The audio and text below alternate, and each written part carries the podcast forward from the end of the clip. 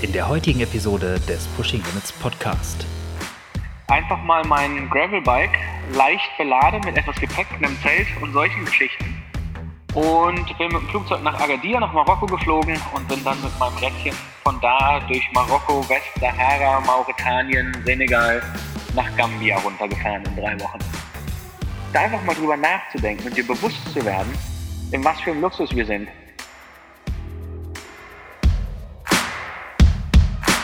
Episode Nummer 47 hier bei uns im Podcast. Diese Episode wird präsentiert von Brain Effect Recharge. Wie der Name schon sagt, ist Recharge für nach dem Training. Und zwar, um den Körper wieder mit den Dingen aufzuladen, in Anführungsstrichen, die er im Training verloren hat. Wie der Name schon sagt halt. Dazu zählen diverse essentielle Aminosäuren, aber auch Mikronährstoffe wie zum Beispiel Magnesium, Zink und, und, und. Etwas verdutzt war ich allerdings über die neue Geschmacksrichtung, die es jetzt gibt, nämlich Erdbeer-Basilikum. Da dachte ich mir zuerst so, what the fuck? Gehört doch eigentlich eher auf eine Pizza. Aber ich muss sagen, nachdem ich es probiert habe, ist die Geschmacksrichtung echt richtig klasse und kann was. Und das Basilikum da drin sorgt für so eine leichte, erfrischende Note ich finde es gut. Ansonsten gibt es immer noch das klassische Zitrone, was auch super erfrischend schmeckt und nach dem Sport wirklich richtig gut tut. Und für alle Podcasthörer gibt es außerdem unter brain-effekt.com mit dem Code PushingLimits20, 20 dabei als Zahl, entsprechende 20% Rabatt, um das Ganze mal ausprobieren zu können. Heute war mal wieder Niklas, war, ist mal wieder Niklas an der Reihe mit einem Podcast und zwar hat er mit dem lieben Till gesprochen. Till Schenk seines Zeichens Moderator auf diversen Sportveranstaltungen und selbst auch ambitionierter und teilweise auch etwas verrückter Sportler. Verrückt, warum? Das werdet ihr herausfinden, wenn ihr diesen Podcast hört. Denn der liebe Till hat sich überlegt, er fährt einfach mal für drei Wochen mit einem Gravelbike und Zelt und allem, was man so braucht, dabei und auch nur einer, einer Motorradbekleidung quer durch Afrika und ähm, ja, erlebt dabei einfach mal so die unterschiedlichsten Dinge und was ihm dabei alles so passiert ist. Und es sind wirklich bekloppte Sachen dabei, ich sag's euch.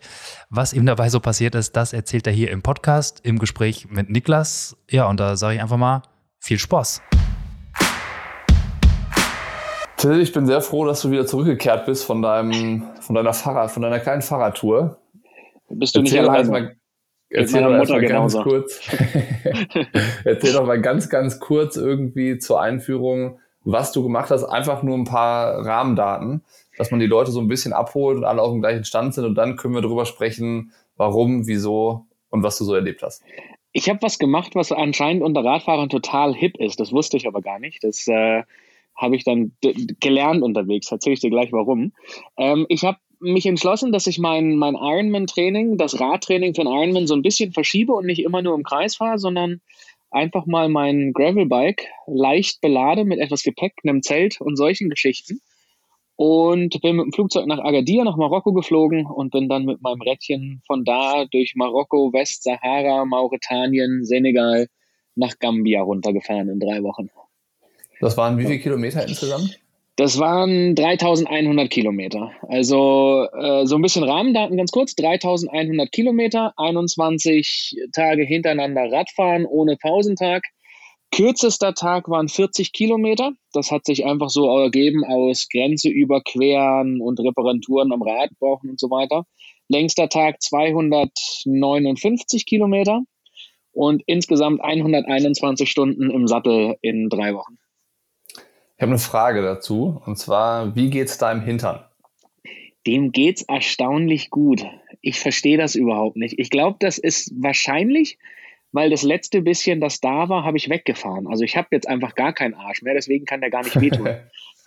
das ist praktisch auf jeden Fall. Aber gab es irgendein Geheimmittel oder Rezept, das dir dahinter nicht wehtut? Weil ich kann es mir nicht vorstellen. Also erfahrungsgemäß aus Trainingslagern, wenn man dann doch mal vier Tage hintereinander Rad fährt und auch ein bisschen länger, dann kann man irgendwann eigentlich nicht mehr sitzen so. Oder weiß nicht, das ist meistens ja. der Fall, dass man dann relativ froh ist, wenn der Ruhetag kommt und man nicht mehr aufs, aufs Rad muss.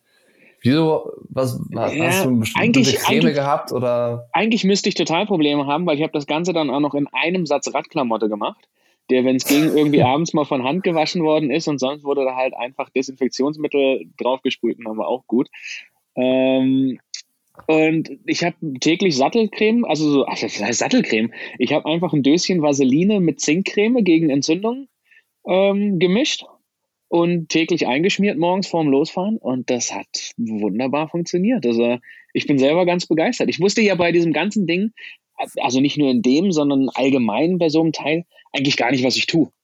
Ja, das war ja ganz viel, gucken wir mal, wird schon irgendwie, bin ich mir sicher. Und ähm, Hintern hat funktioniert, das war total super, ja. Das war das war gut, dass du mit der Einstellung da reingegangen bist, dass du nicht so das konkrete Ziel vor Augen hattest, sondern dass vielleicht auch so ein bisschen äh, nicht vorhersehbar war, was am nächsten Tag passiert? Ja, absolut genial. Das hat unfassbar viel Spaß gemacht. Also ich glaube, sonst wäre das, also es ist für mich insgesamt, es waren nicht nur tolle Momente, es waren auch wirklich negative Momente dabei, aber insgesamt ein, ein unglaubliches Erlebnis gehabt, wo die Augen strahlen, wenn ich davon reden kann. Und ähm, was ich auf jeden Fall auch nochmal machen möchte, und ein ganz, ganz großer Teil davon war, dass so viele unbekannte Faktoren dabei waren, so viele Überraschungen und so weiter. Also ich bin nicht komplett blind und blauäugig reingegangen, weil wie viele andere ähm, so, so Überland-Radfahrer, Langstreckenradfahrer, was ich so durch Gespräche da unten mitbekommen habe. Also ganz viele sind zum Beispiel mit dem Dreck und der Armut und den Essensverhältnissen und sowas nicht klargekommen da war ich mir zumindest zu Teilen schon bewusst, was mich erwartet. Ähm, da bin ich relativ offenen Auges reingegangen. Hatte aber keine Ahnung. Was hast du erwartet cool. und was hast du dann ähm, erlebt? Ähm, also mir, mir war bewusst, dass das alles etwas ärmer wird. Ich, es gibt diesen UN Human Development Report, nennt er sich. Ganz, ganz grob, das ist komplex, aber ganz, ganz grob zusammengefasst, teilt er 189 Länder ein in, wie lebenswert die sind. Als Deutscher komme ich aus Land Nummer 4 auf der Liste. In Marokko habe ich mit 121 angefangen und in Gambia, ich muss nochmal nachgucken, mit 161 oder so aufgehört oder 181 sogar. Nee, ich glaube 161. Also auf jeden Fall, es ging steil bergab. Das heißt, ähm, mir war das schon bewusst, dass das äh, ist alles, dass da mehr Armut ist und dass es wenig Essen gibt. Ähm, mir war auch durch den Trip vorher nach, nach Marrakesch zur Moderation beim 73 bewusst, dass Essen da eine andere Geschichte ist, dass das so ein Gemeinschaftsding ist und jeder isst halt mit den Händen aus einer Schale und so weiter. Auch was, wo man sich sicherlich als Europäer erstmal dran gewöhnen muss zumal das jetzt nicht immer ganz frisch gewaschene Hände sind, die beim Essen ja. ähm, was ich, also dass das kommt, habe ich erwartet. Was mich total überrascht hat, ist, wie gut ich damit klarkomme und es tatsächlich sogar genossen habe, diese Art zu leben. Ähm, auch du lebst halt komplett im Dreck. Ne? Also es ist einfach. Ähm, also du hast es jetzt wahrscheinlich nicht, du hast es jetzt wahrscheinlich nicht genossen, im Dreck zu leben, sondern mal äh, vielleicht so deinen europäischen Lebensstandard zu verlassen, oder? Genau, um dann zu sehen, richtig. dass es auch anders geht. Genau, es, es war nicht das Genossen zu haben, um direkt zu leben, sondern den ja, Genossen ist vielleicht das falsche Wort, aber den Kontrast und vor allem schön zu sehen, dass ich es kann. Dass ich doch gar nicht so verwöhnt bin, wie ich erwartet habe eigentlich. Ähm, ja. Das war, das war wirklich, also das war überhaupt kein Problem, sich darauf einzustellen, weil das war jetzt einfach so. Also es gab ja jetzt auch keine, was heißt klar, es gab Alternativen. In Marokko kannst du noch immer dann sagen, äh, gut, ich gehe jetzt immer ins Hotel oder sonst irgendwas, oder ich kann natürlich auch den Trip abbrechen, was nie ein Thema war, sondern das war eine tolle, spannende Erfahrung, sich auf das Leben einzulassen und auch zu sehen, wie die vor Ort damit umgehen, weil ja, es ist halt ähm, einfach so. Und es ist alles unglaublich gastfreundlich gewesen, egal wie groß die Armut war. Wirklich so, dass, dass es teilweise schwierig war, Möglichkeiten zu finden, wie kann ich eigentlich irgendwas zurückgeben? Ja, also ein Beispiel war im, im Senegal, eigentlich eine ganz witzige Geschichte. Äh, ich bin ja auf einem, einem Stahlrad unterwegs gewesen und der Typ, der das gebaut hat, Dan, vom, äh, Dan from Nam, Dan Craven, Aha. das ist so ein, so ein, ein namibianischer Profiradfahrer, ganz witziges Kerlchen eigentlich. Und der hat diesen Rahmen gebaut, zusammen mit Safron in, in London. Und auf dem war ich unterwegs und 350 Kilometer vorm Senegal ist mir das Pedal auseinandergefallen.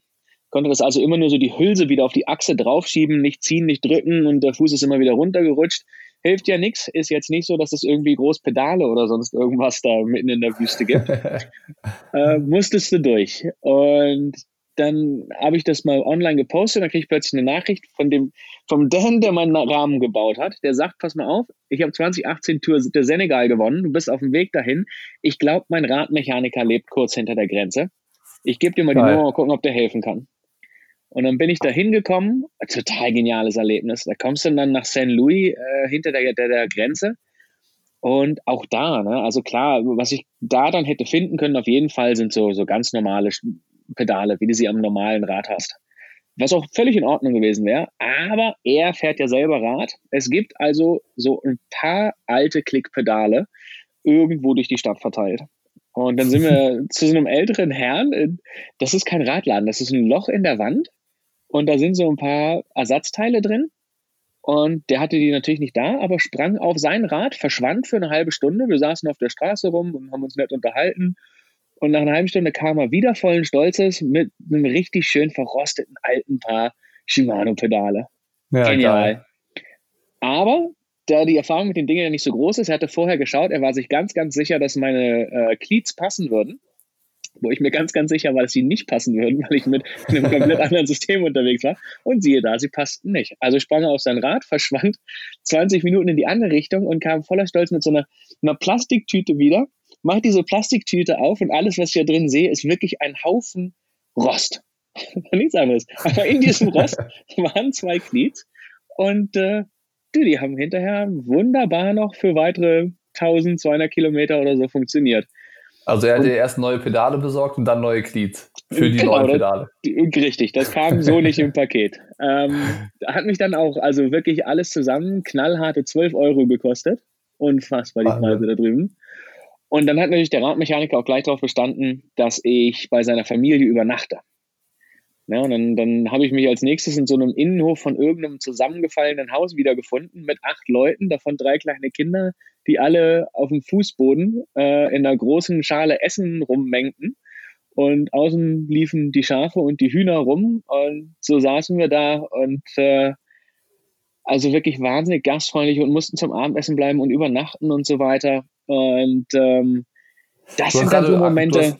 Ja, du hast gerade angefangen, äh, über das Thema zu erzählen mit dem Punkt, so du hast überlegt, wie du was zurückgeben kannst genau. oder wie du den Leuten da vor Ort helfen kannst.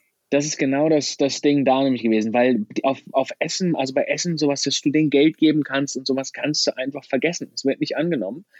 Und da war es ganz witzig. Ich war an dem Tag mit einem, ich hatte unterwegs einen anderen Radler getroffen, mit dem war ich da.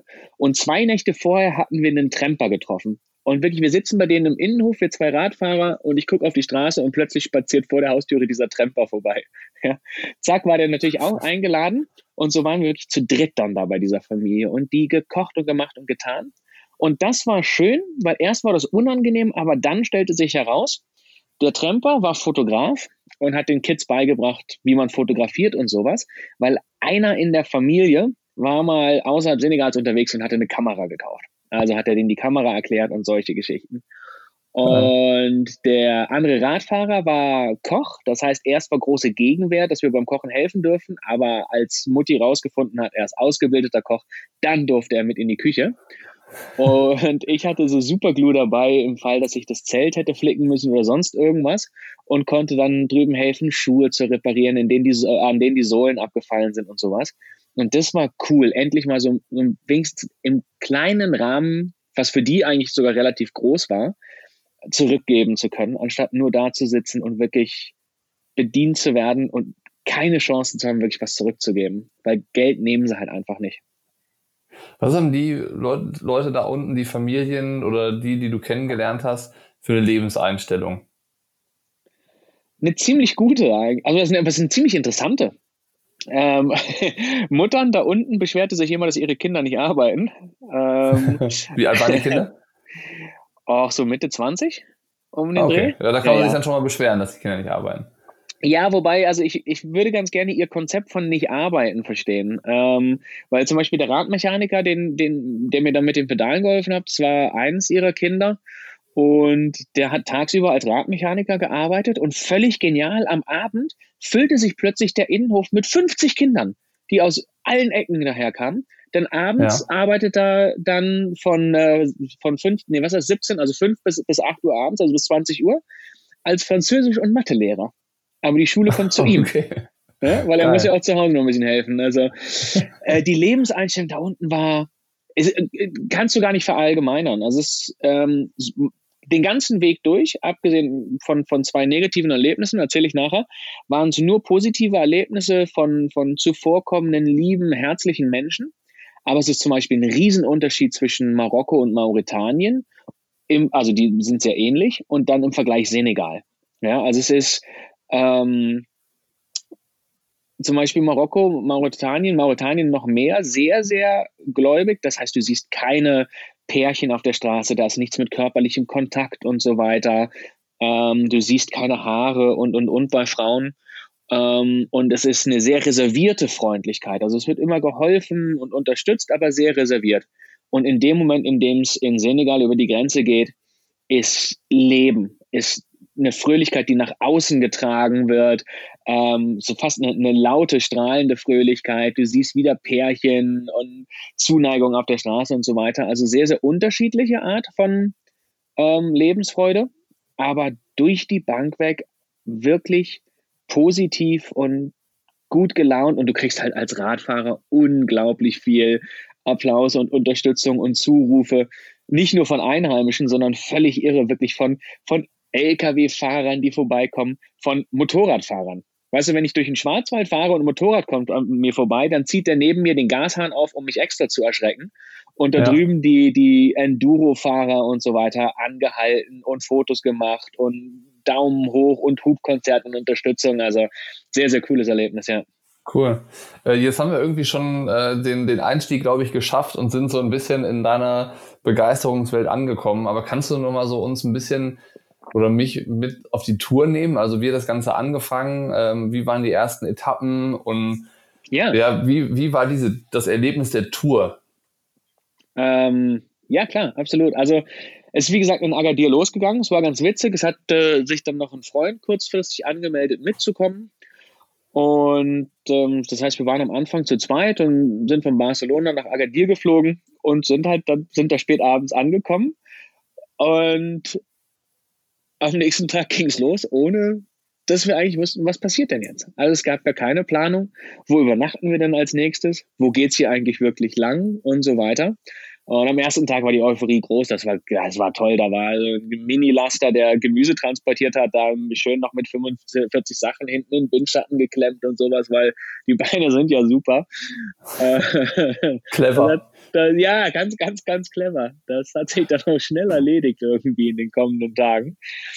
Ähm, und dann ging es da los und am Anfang ist es natürlich super spannend, gerade da unten, weil da noch so die Ausläufer vom Atlasgebirge sind und es ist alles unbekannt, ungewohnt, ja. Also du kennst ja nur diese ganzen Geschichten, die äh, einem die Eltern erzählen und die man hört, so uh, Marokko und Mauretanien und so weiter und in der da mit also wer weiß, ob man den allen trauen kann und das ist gefährlich und da zelten im Nichts und huiuiui.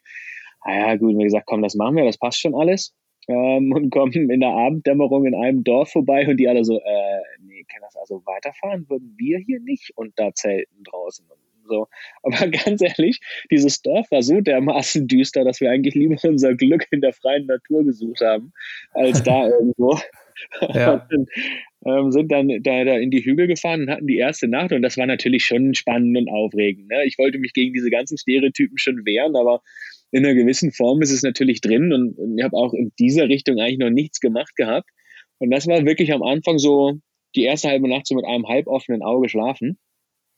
Ähm, aber dann, dann hat auch ganz schnell die Müdigkeit eingeschlagen und dann, ich werde ja ganz schnell abgelenkt. Ich habe ja so die Aufmerksamkeitsspanne von einem, von einem Welpen. Also wenn es irgendwo im Gebüsch raschelt, dann bin ich abgelenkt und für mich war das Sternenhimmel. Unfassbar, einfach mal so, so raus aus diesem ganzen Licht und du siehst Sterne. Es war auch so, dass zu der Zeit gerade der Mond am kleinsten war. Das heißt, die Dinger konnten richtig funkeln. Und damit habe ich alles andere um mich herum eh vergessen und war abgelenkt. Und das heißt, ihr habt dann einfach im Zelt gepennt und auf einer Matratze, die ihr eingerollt dabei hattet, also mehr oder weniger fast auf dem Boden einfach, oder wie war euer Setup? Genau, ja, also die ersten drei Nächte vom Setup her waren, also es war so ein, so ein Two-Season-Zelt, relativer Leichtbau. Und dann hatte ich so eine ganz, ganz äh, leichte, wirklich auf Körper zugeschnittene ähm, Isomatte zum Aufblasen, die man ganz klein zusammenrollen kann. Ja. Äh, da ist dann an Tag drei das Ventil kaputt gegangen. Und von da an habe ich dann auch einfach auf dem Boden geschlafen.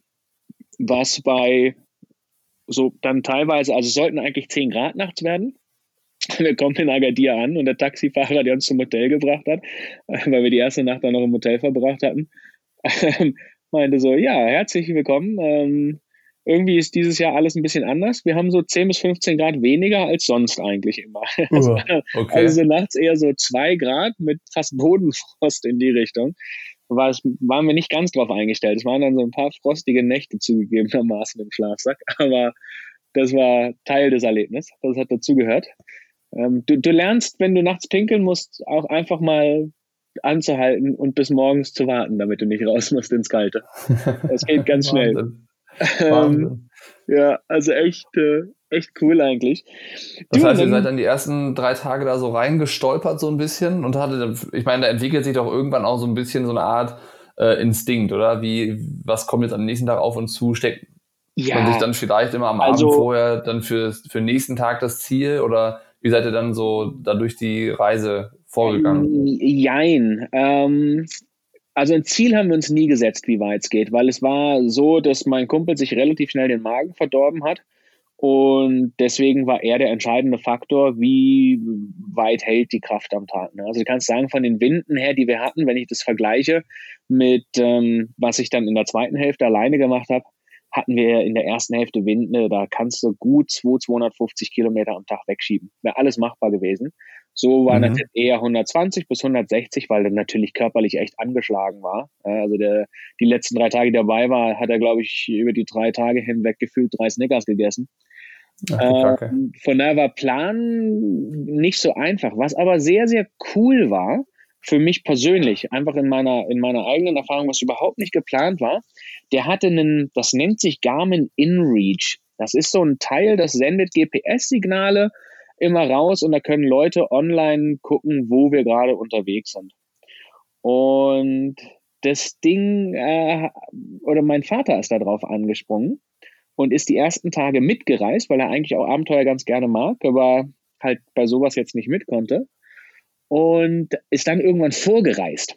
Was eigentlich ganz witzig war, weil beim Vorreisen, also du weißt da unten nicht, was gibt's wirklich. Es wird unglaublich viel gebaut und gemacht und getan. Es gibt immer wieder so Berichte von, hey, da ist einer lang gefahren, sagt, okay, 70 Kilometer nach der Markierung, da kommt eine Tankstelle, da kann man wieder Wasser kaufen oder sonst irgendwas. Aber du kannst dich null drauf verlassen. Und so bin ich okay. dann am Ende des Tages 21 Tage lang im Endeffekt mit meinem Vater da entlang gereist und habe dann morgens immer so Nachrichten bekommen von, ne, wo er gesehen hat, dass ich übernachtet habe, sagt er so, in 50 Kilometern kann ich irgendwie sehen hier auf Google Maps, da oben, da ist irgendwie ein Gebäude oder da war mal was, geh dir das mal angucken. Also es war dann nicht nur, guck mal, da gibt's was zu trinken, sondern so, oh, guck mal, das ist eine Ruine, geh da mal von der Straße runter, guck dir das mal an. Das hat also ganz kurze Frage. Viel Spaß gemacht. Ist da, ganz kurze Frage, ist dein Vater mitgereist vor Ort oder so, so in, der digitalen Welt mitgereist? In der digitalen Welt. Der saß im Schwarzwald so, am Computer. Ja, Geil, und, und ja. ist dann immer quasi auf Google Maps vorgereist und hat mal geguckt, was gibt es denn Spannendes links und rechts von der Straße, wo man mal abfahren müsste, um sich das Ach, witzig. Ja, das hat also sehr viel Spaß gemacht, äh, muss ich sagen. Also, ähm, ihr hattet einen Reise Reiseberater zu Hause. Wir hatten einen Reiseberater so ein bisschen zu Hause, genau. Und, aber wie gesagt, also dadurch war so die, die, ähm, wir, ich habe ich hatte eigentlich am Anfang der Tour gesagt, ich möchte versuchen, täglich circa 200 Kilometer zu fahren. Das hatte sich dann relativ schnell erledigt. Ähm, zum einen, weil ich das überschätzt habe oder unterschätzt habe, was das bedeutet da drüben. Ähm, zum anderen, weil es dem Kumpel nicht so gut ging. Also haben wir uns gesagt, komm, dreistellig am Tag, das schaffen wir. Das haben wir auch so durchgezogen. Und dann war immer der entscheidende Faktor hinten dran, war, ähm, wo fühlen wir uns wohl, unser Zelt aufzustellen. Ne? Also okay. du musst dir das in Marokko so vorstellen, ähm, dass oder Marokko und, und, und Westsahara, was die Marokkaner ja nun für sich beanspruchen und von Marokkanern aktuell zumindest regiert wird. Ähm, spätestens seit diesem, ich weiß nicht, ob du das mitbekommen hast, im Dezember 2018 sind diese zwei Backpackerinnen im Atlasgebirge umgebracht worden. Ähm, zwei Mädels. Und seitdem ist eine unglaubliche Panik in Marokko und der marokkanischen Regierung und so weiter wegen des Tourismus und man will kein schlechtes Image haben und sowas. Und das führt dazu, du hast ganz, ganz viele Polizeikontrollen, so im Schnitt alle 50 bis 100 Kilometer, steht einfach mal im Nichts eine Polizeikontrolle rum und kontrolliert deinen Ausweis und so weiter. Und die entscheiden es falsch, aber sie, die drängen schon sehr, sehr zu einer Entscheidung, ob sie jetzt sagen, du darfst noch weiterfahren, weil sie glauben, du kannst den nächsten Polizeicheckpunkt vom Tageslicht her noch schaffen, oder ob sie dringend empfehlen, dass du dein Zelt neben der, der dieser Kontrollpunkt aufstellst oder sonst irgendwas. Ähm, bei uns beiden Jungs ging es jetzt, wenn Frauen dabei sind, habe ich häufig gehört, dass die sonst teilweise sogar mit der, mit der Zivilstreife hinterherfahren Aha, krass, ähm, okay. Und einfach wirklich aufpassen. Ja, die, die, dringen nicht ein oder sonst irgendwas, aber die passen auf. Ähm, das war, und, und so gab es dann, also das hat teilweise mit einer Entscheidung getroffen und wir wollten gerne wild campen. Wir haben uns da mal so ein bisschen durchgemogelt, aber haben dann schon geschaut, dass wir dann auch gut versteckt sind. Weil wenn du bis abends nicht am nächsten Kontrollpunkt aufgetaucht bist, dann sind die losgefahren und haben angefangen, dich zu suchen. Aber wir ah. wollten ja nun gerne diese wilden Nächte haben. Und äh, deswegen war das immer so ein bisschen entscheidender Faktor, weil es ist jetzt so, wenn du, wenn du durch Marokko und die Westsahara fährst und du bist aus dem Gebirge raus, ist das jetzt so vom Gelände her mit, ich verstecke mich mal eben gar nicht so einfach. Das da ist, ist nicht viel, eher, ne, zum Verstecken. Da ist, da ist einfach mal gar nicht so viel, nee. Also du kannst dir das so vorstellen, viele Etappen hatten dann irgendwie auf 160 Kilometer irgendwo zwischen 200 bis 500 Höhenmeter, ne? Und das hat sich wirklich aus Bodenwellen einfach nur ergeben.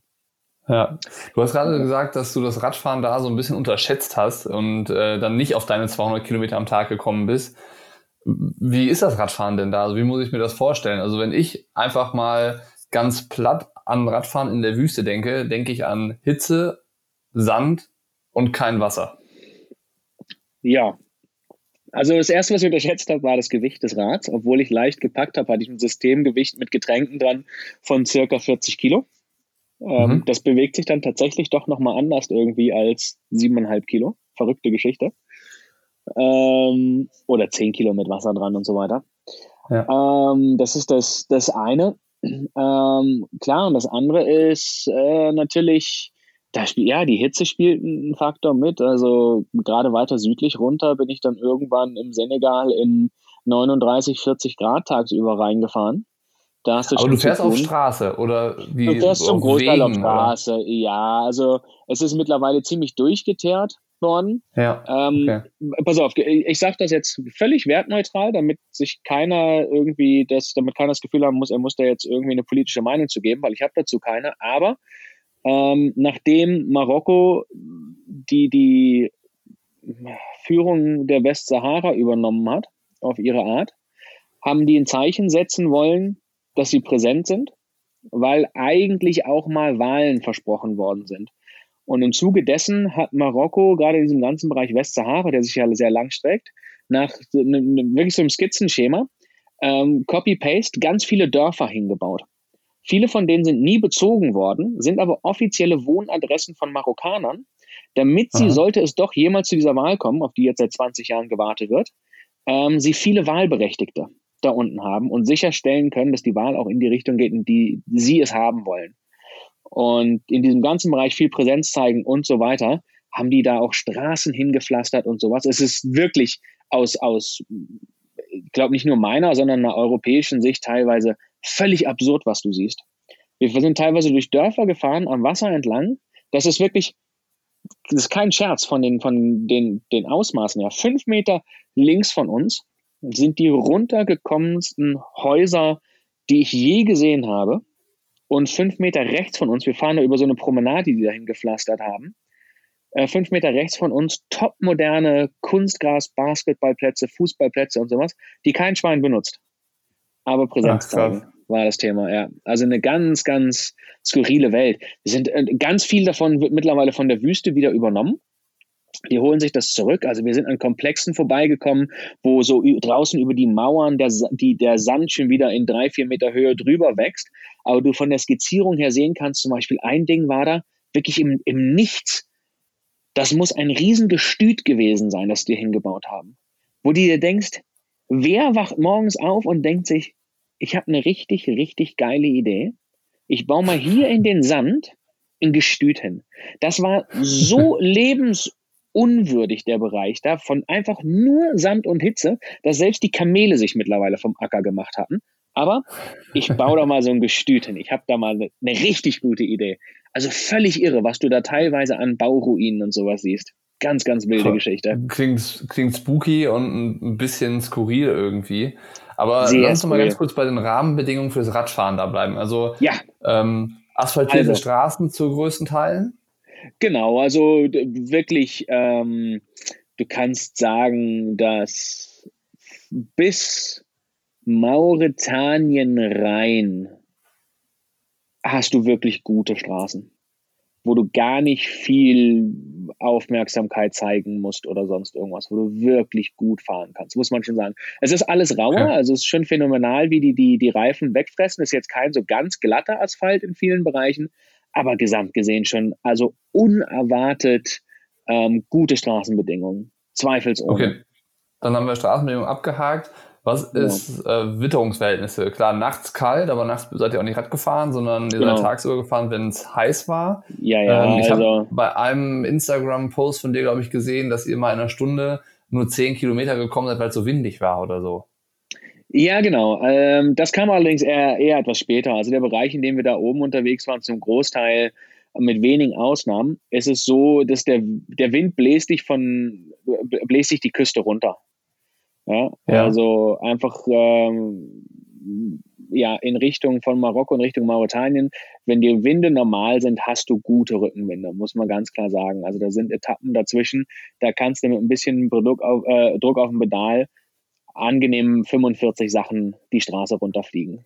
Ähm, auf jeden Fall. Aber es geht natürlich auch ein bisschen links und rechts, dann hast du viel mit Seitenwinden zu tun. Und dann genau aus irgendeinem Grund, das war nach Tafaya in Richtung Port Layoun unten in der Westsahara. Da kommst du an eine Küstenstraße, leck mich an den Füßen. Ähm, da haben wir gedacht, wir sind besonders fuchsig. Es gibt eine alte Küstenstraße und eine Umgehungsstraße top modern zwischen zwei Hafenstädten. Mhm. Ja, und die Küstenstraße ist fünf Kilometer kürzer, kürzer. Und dann haben wir gedacht, naja, alte Straße, perfekt, da gehen wir lang, da wird ja nichts los sein. Pustekuchen. Der Marokkaner an sich denkt anscheinend nicht, Mensch, Umgehungsstraße, topmoderne neue Straße, da kann ich gut und schnell fahren. Nee, nee, Distanz zählt. Die Küstenstraße ist ja fünf Kilometer kürzer. Es, war, es waren 110 Kilometer nur Gegenwind. So ja. unfassbar. Und ähm, es ist ein LKW nach dem anderen an uns vorbei gerast. Und jeder, in, und das ist dann wirklich, das ist, da bilden sich links und rechts so richtig schon die Sanddünen mittlerweile, wie man das kennt. Und das heißt, jeder LKW, der von vorne kam, hat dir, ja, also unsere Geschwindigkeit mit 10, 15 km seine 80, also mit knapp 90 Sachen, ein Sandpeeling durchs Gesicht gezogen. Und das also auf 110, Haut jetzt. Wo, ich habe richtige Babyhaut, also es ist ein Traum. ich sehe wieder aus wie zwölf. Ähm, das war, das war echt zäh, muss ich sagen. Also, boah, da. Aber das heißt, das, das waren dann so, weiß ich nicht, ein, zwei Etappen, wo es dann mal so diese Winde hatte. Ja, genau. Diese krassen Gegenwinde, meine ich. Genau, richtig. Was du, womit und du viel zu tun hattest, war Sand und sowas. Also zum Beispiel, wenn du, wenn du aufs äh, Rad guckst, ich habe in 21 Tagen 17 Mal meine Kette gereinigt, immer am Vorabend. Und das äh, Wachs dann über Nacht einziehen lassen, morgens nochmal nachgereinigt und da ging es auf die Strecke. Ähm, habe zweimal hinten komplett das System auseinandergebaut mit Pulley Wheels raus und Komplettreinigung und so weiter, neu fetten. Einfach um, um dieses ganze System am Leben zu halten, weil ähm, da ist schon richtig Sand ins Getriebe gegangen. Ja, lass uns über das Equipment gleich noch kurz sprechen, weil ja. ich hätte noch eine Frage zu den Rahmenbedingungen fürs Radfahren bei der Tour. Ja. Ich kenne es aus Trainingslagern oder auch von hier zu Hause, wenn ich länger unterwegs bin und meine Flaschen sind leer, dann fahre ich in die nächste Tanke und mache mal wieder voll. So, dann gibt's noch irgendwie Cola Snickers und ich bin, bin glücklich. Ja. Wie ist das jetzt, wenn man durch Westafrika mit dem Fahrrad fährt und plötzlich die Trinkflaschen leer sind oder man eben abends das Zelt aufschlägt und dann keine Tankstelle, der die 24 Stunden Supermarkt dabei hat, irgendwie in der Nähe ist? Wie habt ihr das ja. gemacht mit der Verpflegung tagsüber und dann vor allen Dingen auch irgendwie abends und morgens, wenn es dann richtige Mahlzeiten gab. Ich weiß gar nicht, ob du das wirklich wissen möchtest. Ähm, ich möchte es bitte also, wissen. also, was man sagen muss, du hast äh, schon noch relativ guten Zugriff in vielen Bereichen, so Marokko, Westsahara, auf Möglichkeiten zu essen. Also die längste Etappe, die ich einmal hatte, waren 160 Kilometer ohne irgendwas zwischendurch. Da musste ich schon dann wirklich ordentlich packen, hatte aber Glück mit Rückenwinden, dass ich diese 160 relativ gut mit einem fast 30er Schnitt durchziehen konnte. Da habe ich Druck gemacht an dem Tag, das hat auch wehgetan, aber das ging dann halbwegs. Ähm, generell war es aber so, dass wir, wir haben die Räder schon so gehabt, dass wir immer ausreichend Zucker und äh, Flüssigkeit hatten. Also ich bin, ich hatte zwischen fünf bis sieben Liter Flüssigkeit am Rad je nachdem, was ich wusste, was über den Tag so kommt oder nicht kommt an Möglichkeiten. Und du hast immer wieder so plötzlich kleine Dörfchen, drei, vier, fünf Häuser und da ist immer irgendwie wirklich so ein, so ein, das ist kein Shop, das ist wirklich ein Loch in der Wand.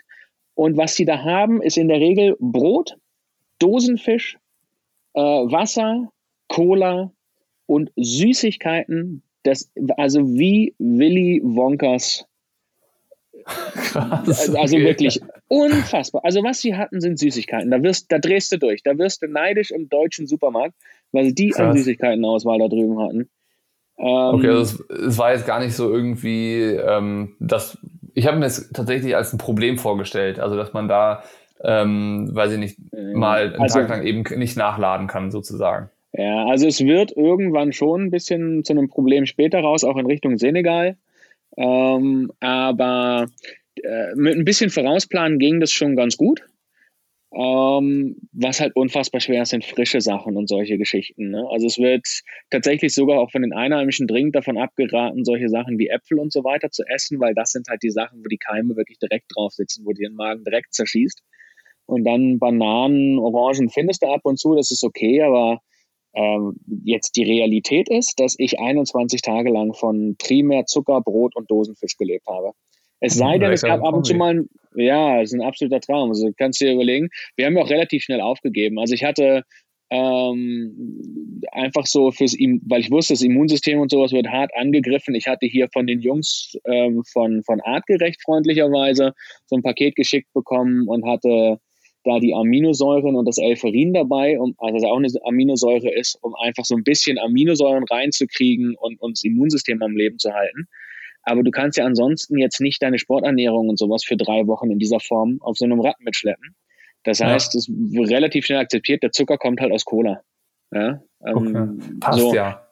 Das passt auch. Du kannst auch, also ich habe es mal grob vorgerechnet, ich dürfte wahrscheinlich in den 21 Tagen um die 50 Liter Cola getrunken haben. Ein bisschen eklig. oh, ja, nicht schlecht, ey.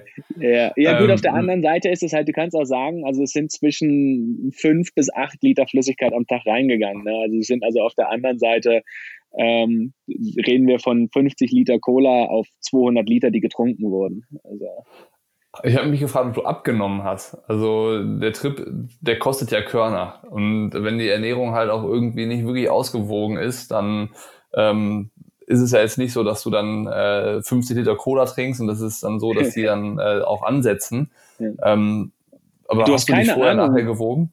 Nee, ich habe mich nicht vorher und nachher gewogen. Ich war immer der festen Überzeugung, ich habe auf gar keinen Fall abgenommen, ähm, bis ich zu Hause dann festgestellt habe, dass meine Skinny Jeans plötzlich Baggy Pants sind ähm, also es ist, glaube ich, äh, viel Muskulatur verloren gegangen. Also ich habe nicht nur keinen Arsch mehr, sondern auch keinen Oberkörper mehr. und allgemein ist schon was runtergegangen. Also Hosen, die eng an der Hüfte waren, sind jetzt nicht mehr so eng an der Hüfte. Aber ich weiß gar nicht, was du meinst mit, äh, die Ernährung war gar nicht so ausgewogen. Also ich, ich fand die äußerst vielseitig. Ähm, Cola, Cola, Brot und Dosenfisch. Oh, Sand, und See, äh, Sand und Eisenspäne waren zum Beispiel eine ganz besondere Mahlzeit. Wir hatten ein super geiles Erlebnis ähm, in Mauretanien. In Mauretanien gibt es die Möglichkeit, von einem Küstenort, anstatt weiter die Küste mit dem Rad runterzufahren, kannst du mit dem Iron Train Mauretania ins Inland fahren, in Richtung algerische Grenze. Und zwar gibt es an der okay. algerischen Grenze eine Eisenmine. Und das hat sich irgendwann so eingebürgert, dass die, die Einheimischen und auch die Arbeiter, die fahren dann halt einfach mit diesem Zug. Also das ist, das ist ein, ein Frachtzug mit riesigen offenen Containern. Und wenn an der Küste das Eisen abgeladen worden ist, dann springen die in die leeren Container rein und fahren damit durchs Land. Es gibt eine Station zwischendurch, nach circa 15 Stunden und dann zur Eisenmine sind es dann ein paar und 20 Stunden. Und auf dem Rückweg, das ist völlig irre, musst du mal googeln, Iron Train Mauretania, auf dem Rückweg sitzen die dann oben noch höher als diese Container sind, auf den aufgehäuften Eisenbergen im Wind und fahren dann 25 Stunden oder sowas an die Küste zurück. Und das Ding sind wir ins Inland mitgefahren, ähm, zu dieser, einfach dieser Station so, mittendrin. Muss man so machen. Muss man einfach mal machen, weil völlig irres Erlebnis. Ähm, dazu kommt natürlich, wie das ist mit der Vernunft. Das Auswärtige Amt dreht dringend davon ab, die Inlandsroute mit dem Rad zu fahren. Also musste ich das ja unbedingt machen ähm, und mir das mal anschauen. Ist ja klar. Ja, natürlich, äh, klar. natürlich, ist ja logisch. Ja, und dieses Erlebnis, ich hatte das erzählt bekommen, und das ist genial, das kannst du dir nicht vorstellen. Also super, super. Das ist, das ist ein Erlebnis, das werde ich mein Leben lang haben. Da war noch ein Kein Vergleich mit der Deutschen Bahn. Nee, wesentlich pünktlicher. Ähm, auf jeden Fall. Ja. Nein, also, erzähl mal, wie war die Fahrt? Erzähl, erzähl mal das äh, Erlebnis mit dem Iron Train. Irre. Also das ist wirklich ein Erlebnis. Äh, teilweise kannst du, das kannst du halt auch so nicht organisieren, aber wie sich das für mich ergeben hat, da stehst du das ist zehn Kilometer außerhalb, die Ortschaft heißt nur Dibu und da war noch ein anderer Radfahrer. Und das heißt, so gegen 9 Uhr abends fährt der Zug, das heißt, du musst ab circa 6 Uhr da sein, weil du nie genau weißt, wann der fährt. Und dann sitzt du da im Dunkeln und überall sind Menschen, die auf diesen Zug warten, in Grüppchen, ähm, Jugendliche und Minenarbeiter und so weiter. Und dieser andere Radfahrer packt plötzlich im Dunkeln seine Mundharmonika aus und spielt What a Wonderful World und dann so ein paar andere Lieder, einfach so dunkel und Mondschein und plötzlich kommen alle Menschen zusammen. Völlig irre. Eine Riesentraube Menschen und plötzlich waren, war einfach jeder nur noch, alle waren gleich. Alle haben Aha. nur diesen Moment genossen und da rumstehen und der Musik zu hören. Und dann kommt der Zug und dann helfen die dir auch, weil ja, das war ja romantisch gedacht. Ne? Also der hatte auch noch ein 60 Kilo, äh, Kilo Systemgewicht ja, und dann steht plötzlich vor dir so ein fünf Meter hoher Eisencontainer mit einer Leiter außen dran und du denkst so, Kacke, wie kriege ich eigentlich mein Fahrrad jetzt da hoch? Ihr müsst äh, in den Container rein. Also quasi über, in den also Container rein. Seite keine, und auf der anderen Seite wieder runter. Genau so schaut das aus. Okay. Und äh, irgendwie haben wir das dann geschafft mit viel Biegen und Brechen und allem und saßen da und dann fuhr der Zug los. Und dann ist das ein unfassbarer Lärm und Rückeln und, und der Wind bläst, also es bilden sich wirklich so Windkreise in diesem Container und sofort ist alles schwarz, weil natürlich diese ganzen Eisen, das Eisenmehl und sowas, das liegt dann natürlich alles noch drin. Das ist ja jetzt nicht, dass der, der Container hinterher gereinigt wird oder sowas. Und ähm, dann wurden es nachts drei Grad. Ich war zum Glück gewarnt und hatte mir vorher auf dem Markt noch so eine drei auf drei Meter Wolldecke gekauft, wo wir dann wirklich komplett drunter versteckt lagen, weil du nur schwarz überall hattest ansonsten und die Kälte unerträglich war. Und ähm, aber un Vollmondnacht, unglaubliche Blicke über die Wüste und sowas bei Vollmond und ein Wahnsinnserlebnis, weil es interessiert ja auch keinen Mensch. Ne? Also ob das jetzt intelligent ist oder nicht, das müssen andere bewerten, aber natürlich dann irgendwann warm angezogen und auch oben auf die Kante von diesem Container gesetzt, gesetzt und einfach, während er da lang tuckerte, den Ausblick genossen. Und ja. äh, dann, ja gut, muslimisches Land, ne? also dann wurde dreimal nachts, hielt der Zug an und dann sprangen alle vom Zug runter, um kurz beten zu gehen. Und ähm, dann wieder zurück in den Zug und dann ging es weiter. Und dieser Zug ist einer der, der längsten und schwersten Züge der Welt. Ähm, das heißt, wenn der zum Bremsen ansetzt, bis zum Stillstand vergehen drei Kilometer. Was? Ich habe gerade mal nachgeguckt, also im, äh, wenn jetzt die erste Info, die ich hier mal eben auf die Schnelle gefunden habe, stimmt, dann ist der, äh, kann der gut und gerne zweieinhalb Kilometer lang sein, der Zug. Ja, was beim Bremsen dafür sorgt, dass der natürlich jetzt auch nicht so sanft bremst, sondern irgendwann bleibt halt der Waggon stehen und der hinten dran, der Waggon, knallt einfach rein. Bam! Und das, das deutet sich an, für drei Sekunden, als würde ein Flugzeug landen, kommt so ein Sausen an und plötzlich ist nur noch Einschlag. Dieser Einschlag ist so heftig, dass ich mit Absicht weg von der Wand geschlafen habe, weil ich wusste, jedes Mal, wenn das einschlägt, rutsche ich mit dem Kopf in Richtung dieser Wand. Da habe ich mal weit genug weggeschlafen, damit ich mit dem Kopf dann nicht in diese Wand einschlage, wenn der wieder gebremst hat. Ähm, und morgens war dann wirklich so, die, die Decke runterziehen, ja, jetzt frühstücken. Wir hatten das Brot und alles eingepackt und zugebunden, das war völlig wurscht. Das ganze Eisen hatte seinen Weg da reingefunden. Und dann war halt auch so, ja gut, also wir kommen jetzt wirklich mitten in der Wüste raus, 500 Kilometer von der Küste entfernt.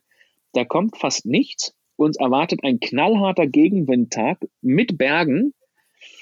Ja, essen wir heute halt einfach Brot mit, mit Eisenspänen. Was soll das denn? Ist halt so. Ja? Das, das die, die, rein. die Ansprüche passen sich den Bedingungen irgendwann an. Die Ansprüche gehen komplett weg und es ist faszinierend, wie es geht. Es ist wirklich faszinierend. War also, der Iron Train das krasseste Erlebnis oder das, was so bleibt? Oder gab es gar nicht dieses eine Erlebnis? Oder ist irgendwas ähm, gewesen, wo du sagst, so das wirst du auf jeden Fall nie wieder vergessen? Es sind viele Momente, die ich nie wieder vergessen werde. Also dieser Iron Train ist auf jeden Fall eine.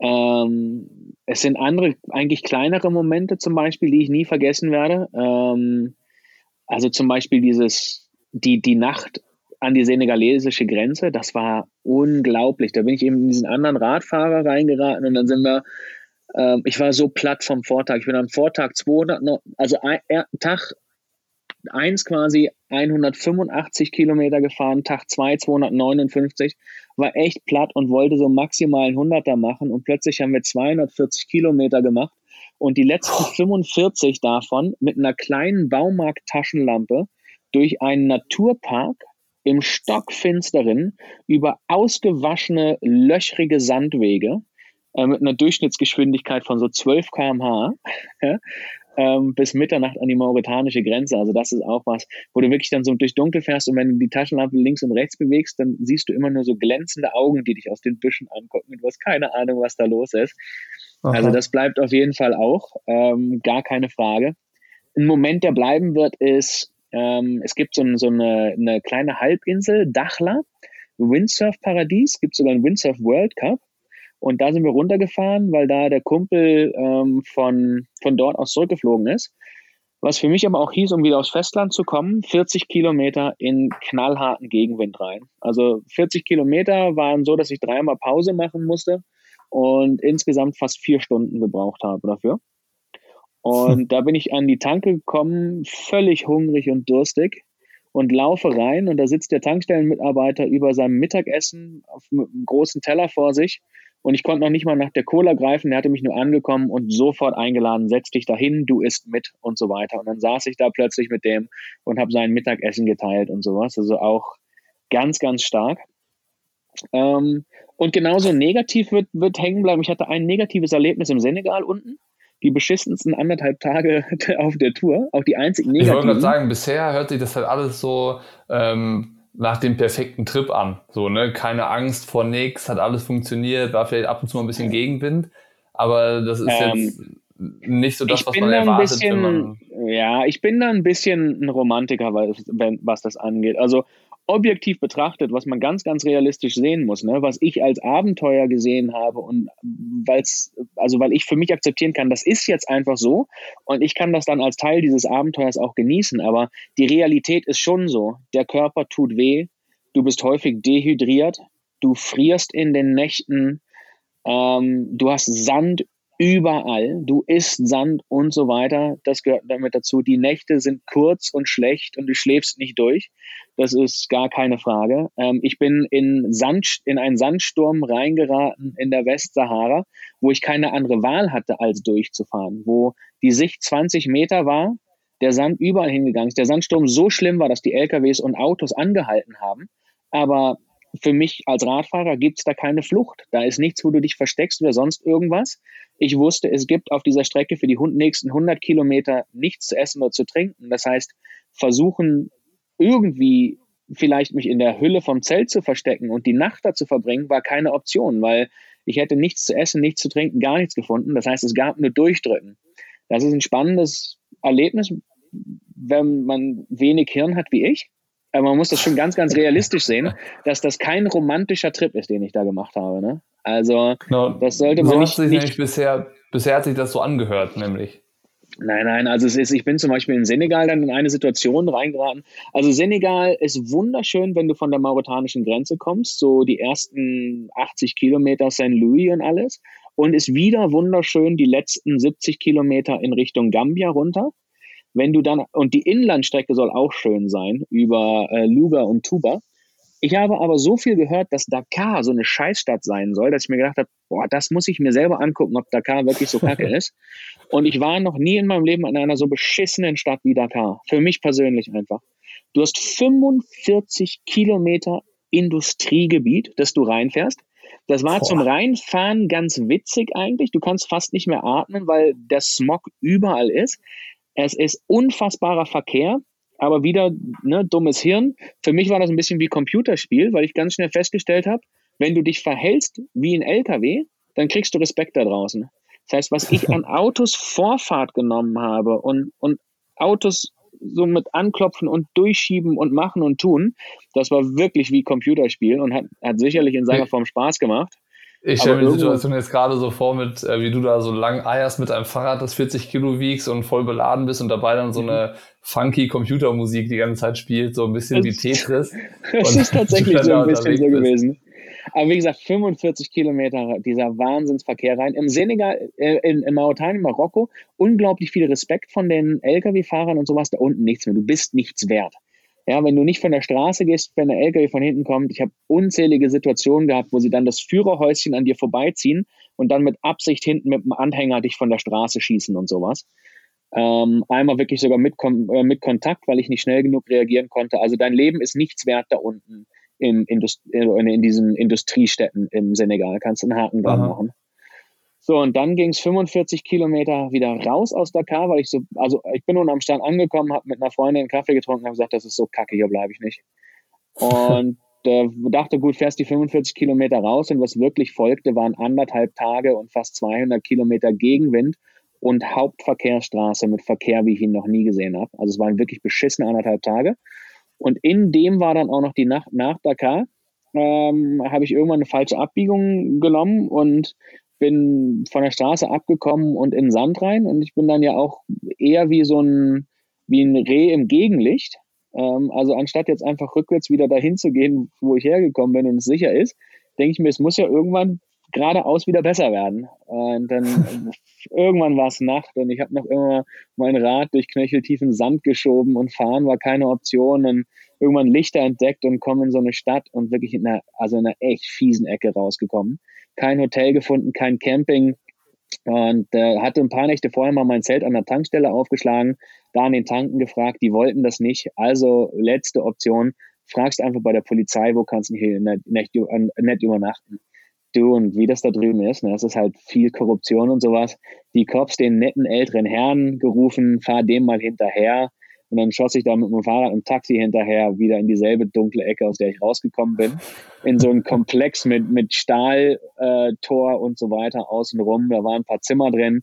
So, da übernachtest du jetzt. Und äh, übrigens hier, also die Ecke, in der du hier jetzt bist, darfst du nachts auf gar keinen Fall alleine auf die Straße gehen und auch nicht die Türe öffnen, wenn jemand klopft und so weiter. Und übrigens, wir lassen dich hier nicht wieder raus, ehe du uns dein ganzes Geld gegeben hast. okay. Ähm, so. Wie im ähm, Film, mein, so ein bisschen. Wie im Film. Und mein ganzes Geld war nicht genug. Und deswegen war klar, also er kommt morgens um acht wieder und dann können wir zur Bank gehen und so weiter. Ähm, was eigentlich keine wirkliche Option ist, weil du bist da in einem Bereich, wo die Banken keine Geldautomaten haben. Also ich hätte dem auch gar nicht weiterhelfen können, wenn er wollte.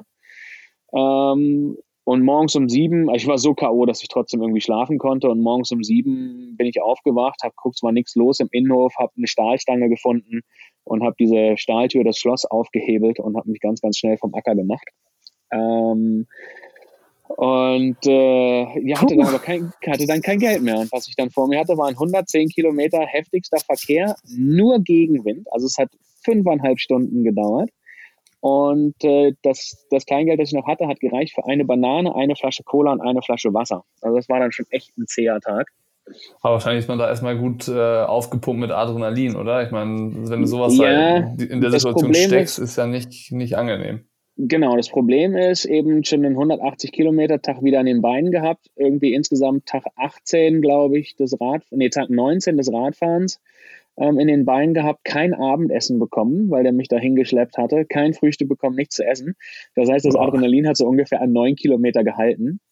Und dann war wirklich, äh, dann war nur noch fünf Kilometer Tappen langhangeln. Also ich habe den ganzen Tag echt Kampf im Kopf gehabt, muss ich zugeben. Ähm, aber das war so fünf Kilometer weiterkämpfen, du musst noch vom Ort weg und so weiter. Und dann irgendwann waren so 50 Kilometer geschafft und ich dachte, boah, wenn du es bis 110 schaffst, dann kommt eine Stadt, die hat einen Geldautomaten, das kriegst du irgendwie hin. Und dann habe ich mich dahin gekämpft und äh, ich Geld bekommen. Das hat ein bisschen Ruhe reingebracht, weil ich mir was zu essen kaufen konnte und so weiter. Und dann war so, boah, wenn ich jetzt hier dreht die Straße wieder und dann kommt Rückenwind in Richtung Gambia runter. Jetzt fährst du noch ein Stückchen im Rückenwind aus der Stadt raus und dann war so, boah, guck mal, jetzt, wenn du jetzt nochmal weiterfährst, dann wird es plötzlich alles grün. Weil dann gibt so es so ein Wasser, also so, so, so, so Flüsse und sowas, so ein Delta. Ja. So, und dann bin ich zu diesem Delta und dann wurde es abends und die Hitze ging ein bisschen weg. Es waren nicht mehr 40 Grad und es waren noch 50 Kilometer an die Grenze. Da habe ich auch gedacht, komm, Digga, jetzt einfach durchziehen und dann bist du raus aus dem Senegal und dann ist diese Scheißerfahrung auch irgendwo hinter dir. Und dann habe ich noch bis Gambia durchgezogen und am Ende des Tages war es dann wieder ein 240 Kilometer Tag. Keine Ahnung, wie das geklappt hat. Aber ich habe dann tatsächlich auch durchgezogen zu meinem Endziel in Gambia noch weil ich einfach dann wusste, weißt du was, dann sind es 21 Tage, ich muss morgen nicht mehr aufs Rad gehen. Ähm, ich kannte da Hast du den Rückflug Radfahrer. denn gebucht oder als bist Nein, du äh, gestartet das und das war immer offen mit dem Rückflug. Also ich hatte okay. nie eine Ahnung. Ich hatte eigentlich so mal als Ziel Dakar angesagt, aber ich konnte mich nicht damit abfinden, wie scheiße Dakar als, als Ziel gewesen wäre. Deswegen bin ich weitergefahren. Und dann hat sich ähm, quasi dann, die, äh, das Ziel auf der Tour entwickelt, sozusagen. Genau, also selbst in Gambia war dann noch so, ich hätte noch ein paar Tage Zeit gehabt, also ich hätte es durchaus noch nach Bissau, wahrscheinlich sogar bis äh, Guinea schaffen können und dann von Conakry heimfliegen, was nochmal spannend gewesen wäre. Aber ich bin dann nach diesen 21 Tagen da unten angekommen und da war ein anderes Radfahrerpärchen vor Ort, die über Jahre hinweg über die, durch die Welt reisen. Und das war total nett mit denen und es war irgendwie plötzlich so, so Strand und Palmen und also sehr, sehr arm, aber wunderschön. Und ich habe einfach festgestellt, dass ich nicht nur körperlich relativ angegriffen war, sondern dass ich natürlich bei dem Volumen, kannst du kannst dir überlegen, ne? also am Ende des Tages noch immer 3100 Kilometer in 21 Tagen. Das heißt, richtig Zeit, Erlebtes zu verarbeiten, war nie da. Und ich habe einfach also Das erschlägt einen dann irgendwann, ne? Ja, genau. Ich hatte die Wahl zwischen ein paar Tage Ruhe finden und das mal anfangen zu verarbeiten oder noch mehr oben drauf packen, nach Hause fliegen und direkt wieder in die Arbeit rein. Und das schien mir nicht die richtige Lösung. Und es war ein wunderschöner Ort, der als Finish ganz cool war. Und deswegen habe ich da dann das Ende gemacht. Ich hatte so ein paar Fragen vorab mal hier bei unserer äh, Hörerschaft ähm, gesammelt. Und da war eine Frage dabei was, was dich motiviert hat oder womit du dich motiviert hast in den Momenten, wo entweder der Körper oder der Geist eigentlich am liebsten aufhören wollten. Ich meine, jetzt hast du schon so relativ viel gesagt, dass du vielleicht auch manchmal hier und da keine andere Wahl hattest.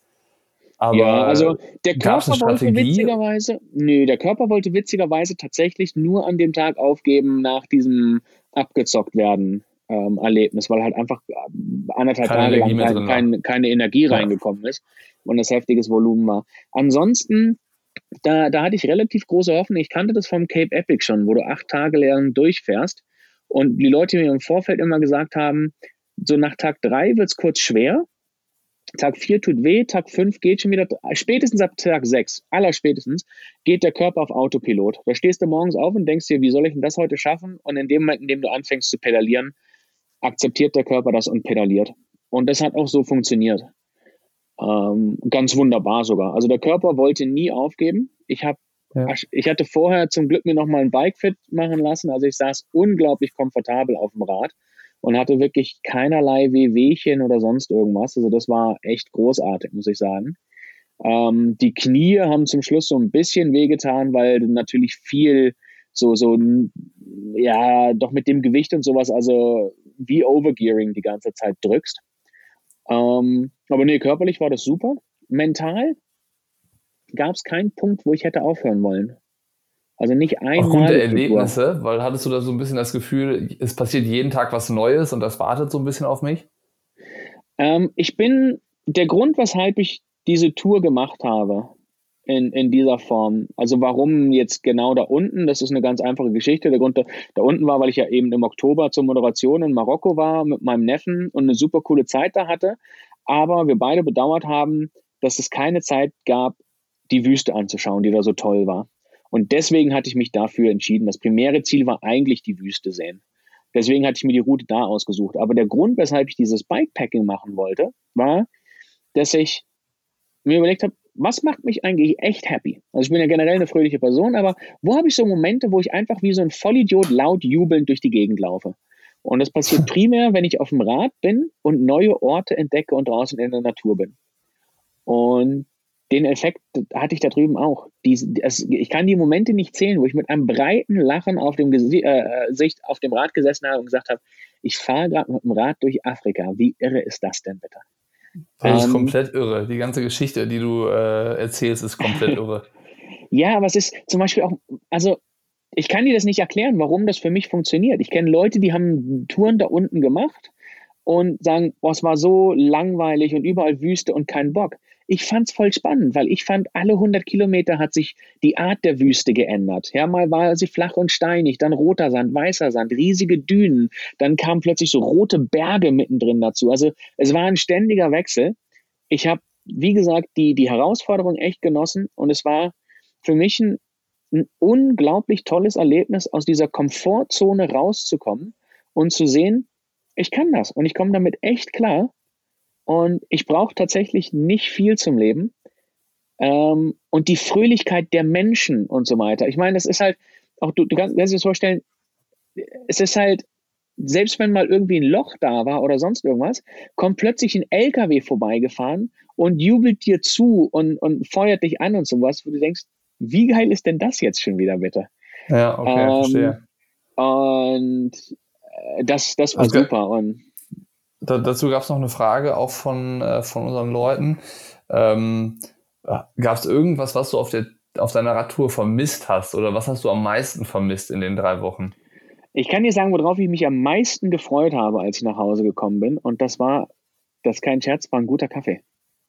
Okay, ähm, das ist ja einfach. Weil, ja, wenn, es nur das, wenn es nur das ist.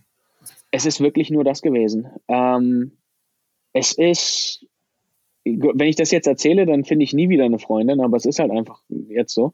Ähm, also auch so die, die längste Phase, ohne wenigstens mal einen Wassereimer gehabt zu haben oder sowas, waren viereinhalb Tage.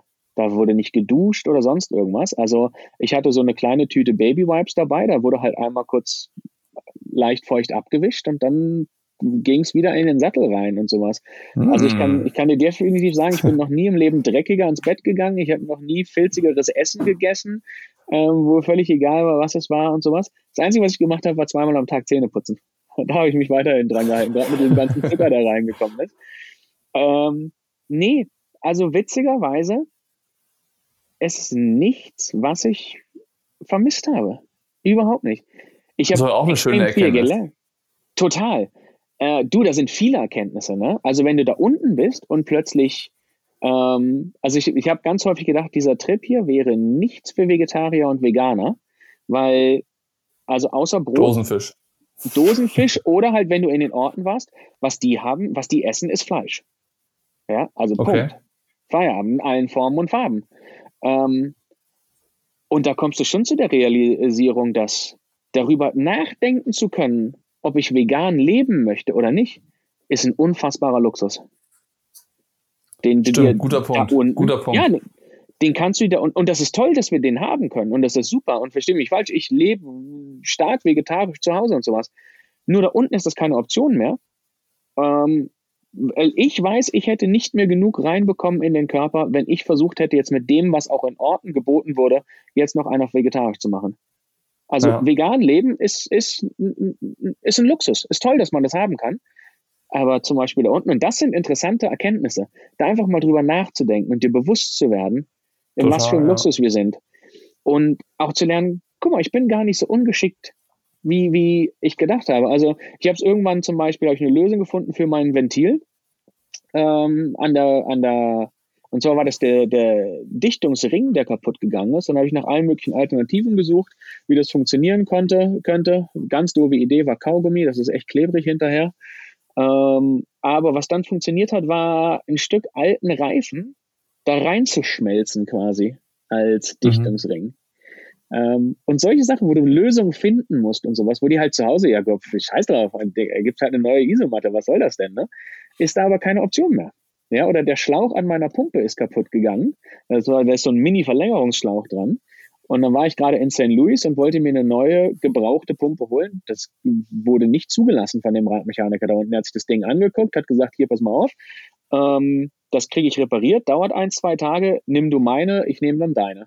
Und dann hatte ich seine Pumpe und die ist also Standard, einfachste Pumpe überhaupt und hat gehalten wie ein König. Wo ich wieder denke, wenn ich mir zu Hause jetzt mal wieder was für mein Rad kaufe, dann einfach und nicht diesen Schnickschnack. Ja, äh, geht, geht also, alles, ne? Geht alles. Und von daher wirklich, ich habe mich sehr, sehr auf einen guten Kaffee gefreut, weil da unten einfach äh, diese, diese äh, Nescafé mit viel Zucker, das ist, was da unten gerade der Riesenrenner ist. Und ähm, aber ich hätte auch ohne meinen Kaffee leben können, aber das wäre das, wo ich sage, ja, da habe ich mich echt drauf gefreut. Also ich bin nach Hause, habe mein Rad abgestellt und bin erstmal in Girona ins Café gegangen und habe mir erstmal einen leckeren Kaffee geholt. Ja. Du bist auch durch, auch, äh, durch Gambia gefahren und nach Gambia gekommen, ne? Genau, ja. Ähm, ist, das ist ja auch ein Gebiet, glaube ich, wo die Mülllagerung extrem ist, glaube Also wenn ich, wenn ich das richtig einordne, ist Gambia eins der, der Gebiete, wo irgendwie ähm, mhm. Europäischer also Müll abgelagert wird. Genau, Senegal ist noch schlimmer. Ähm, Kriegt man dazu irgendwie ein Verhältnis oder eine Beziehung? Äh, oder äh, wie, eine richtige das, Beziehung, ja. Eine, eine, ganz große Beziehung sogar. Und zwar äh, wachst du mal auf und siehst die Realität, wie es tatsächlich ist. Ähm, erzähl, erzähl mal. Und das ist völlig, völlig irre. Ich verstehe das Denken schon, aber ich habe mal ein, zwei Fotos gepostet von dem Müll da unten. Und da kamen dann echt so Kommentare, oh ja, das Müllproblem in Afrika und sowas. Ja, Diggi, das Müllproblem ist nicht Afrika. Wenn du da drüben einkaufen gehst, da ist viel weniger Scheiße in Plastik eingepackt und so weiter, als es bei uns ist. Die Locals vor Ort kaufen fast kein Wasser in Plastikflaschen. Das wird aus dem Brunnen geholt und solche Sachen. Die Bananen sind nicht nochmal verpackt, weil die kommen frisch vom Baum und solche Geschichten. Das heißt, der Müll da unten wird viel produziert, also entweder von uns abgelagert, rübergeschifft oder produziert von, von Nicht-Einheimischen. Und ja. es ist dann immer dieses, ja, aber die schmeißen das vor die Tür. Ja, aber das sagen wir von auf unserer Couch sitzend, wo zweimal die Woche vor der Haustür die Müllabfuhr vorbeifährt. Nur da fährt keine Müllabfuhr vorbei. Das ist da nicht. Ja. Es gibt ein paar Dörfer, die haben die Initiative geschaffen, dass sie sich ihre eigene kleine Müllhalde außerhalb gebaut haben. Und da wird dann in regelmäßigen Abständen der Müll hingetragen von den Locals und verbrannt. Ähm, in Gambia wird es zum Großteil direkt vor der Haustüre verbrannt oder liegt halt einfach in der Gegend rum. Nur da holt es keiner ab. Aber die tatsächliche Menge an Plastik, die da drüben verbraucht wird und sowas, ist viel, viel weniger als das, was wir Europäer machen. Und, und die, die ähm, Mülldeponien kommen ja nicht von da. Die werden ja hingeschifft yeah. von, äh, von genau. Europa aus und äh, anderen Orten. Ja. ja. also das ist, ich meine, klar, es ist schon, mich hat im Vorfeld auch einer gewarnt, der hat gesagt, wenn du in Senegal fährst, dann bereite dich darauf vor, dass du Müll und Plastik siehst, wie du noch nie im Leben Plastik gesehen hast. Und das ist tatsächlich so. Und es ist natürlich sehr, sehr sichtbar, aber man muss das schon ganz realistisch sehen. Also wenn ich vergleiche, was ich da drüben, selbst in den drei Tagen, in denen ich in Anführungsstrichen normal gelebt habe, in Gambia die letzten Tage Urlaub, bevor ich heimgereist bin, was ich da an Müll produziert habe im Vergleich zu den vier Tagen, die ich jetzt zu Hause in Girona hatte, vielleicht ein Drittel in Gambia an Müll produziert ja. im Vergleich. Ähm, weil du in, in, Europa kommst ja gar nicht drum rum. Ne? Es ist so, wenn Hanuta jetzt meint, sie müssten ihre zwei Hanutas innerhalb der Folien nochmal in Einzelfolien packen, weil es dann noch frischer bleibt, dann musst du dir schon ein bisschen an den Schädel fassen. Und ja. gerade mit dieser Voraussetzung, dass du, dass du da unten in armen Ländern bist, wo gegessen wird, was du finden kannst und wo ähm, es keine Müllabfuhr gibt in dieser Form und so weiter, sehe ich halt eine, für mich persönlich eine Riesenverantwortung bei Herstellern und so weiter, dass ich was tun muss. Ähm, aber ja. es ist zum Beispiel auch in, in Gambia, also zum Beispiel, ja, es ist natürlich alles eine Entwicklung. Ne? Ähm, mir war viel über diese, diese Gebiete da unten nicht bewusst. Ich bin da, in, in, was das angeht, relativ blauäugig runtergereist. Also auch zum Beispiel dieser Marokko-West-Sahara-Konflikt war mir nicht bewusst, dass das gewaltsam übernommen wurde und so weiter. Ähm, politisiere ich für mich auch gar nicht. Ich bin da zum Radfahren hingegangen. Ich kenne das geschichtlich nicht, dass ich dazu eine Meinung hätte. Aber zum Beispiel auch Gambia wusste ich nicht, dass das bis vor drei Jahren äußerst blutig unter Diktaturführung war. Also mhm. wirklich willkürlich brutal. Nicht politisch verfolgt oder sonst irgendwas, sondern die hatten einen Diktator, der wenn der über die Straße gefahren ist und du bist nicht rechtzeitig von der Straße gesprungen, also nicht, dass du im Weg standst, sondern du hast es gewagt, mit dem Diktator zusammen auf einer Straße zu sein, dann hat die Karawane halt angehalten, dann bist du erschossen worden, zur Seite geschoben und dann ging es weiter. Ähm, ja, der hat da drüben komplette Militäreinheiten ausgerottet, weil die sich geweigert haben, sich seinen, seiner äh, Killer-Squadron anzuschließen und so weiter. Und äh, das war bis vor drei Jahren, das wusste ich auch nicht. Eigentlich auch interessant, dass du dann irgendwie auf dem Trip ähm, einfach auch nochmal viel lernst über Dinge, mit denen man sich, glaube ich, hier gar nicht genug beschäftigt. Ja, absolut. Also das war sehr, sehr spannend zu lernen und auch von Leuten vor Ort zu hören. Auch Sachen zu hören. Also manchmal ist ja, jetzt gar nicht politisch gesehen, aber ist ja Ignoranz auch eine schöne Geschichte. Ne? Also zum Beispiel ähm, habe ich das gelernt, als ich mich plötzlich auf einer Fähre in Gambia in Richtung dieser, dieser Hauptinsel befunden habe, wo ich dann irgendwann Links von Leuten bekommen habe und sagen, ey, was machst du denn da, Digga? Und dann ist halt so, ja, also 2013 Riesenunglück und die Fähren so unsicher, dass jetzt auf hohen Druck hinweg alle bis auf eine geschlossen worden sind und äh, von außen noch immer Druck, dass die, dieser Fährbetrieb komplett eingestellt wird, weil absolute Lebensgefahr und äh, fährst halt über so einen Fluss mit Krokodilen und so denkst du ja so, ah, okay, spannend. Okay. Schön, das vorher nicht gewusst zu haben. Ja. Ähm, oder zum Beispiel auch ganz, ganz interessant war, ich hatte das, das Glück, ähm, als ich unten in Gambia war, einen kennenzulernen, der jetzt gerade in Schweden, der da unten war, um wirklich draußen im Nichts einem Fischer einen Außenbordmotor zu schenken. Was natürlich das Leben verändert, weil der plötzlich nicht mehr mit dem Kanu rauspaddelt und fischt, sondern er hatte sich Geld angespart für eine, so eine kleine Nussschale und da kann er jetzt einen Motor dran machen. Das heißt, er kann in anderen Gebieten fischen, aber er hat jetzt auch Platz, zwei, drei Touristen mitzunehmen und von denen Geld zu verlangen. Also super, Aha. super spannende Geschichte anzuschauen.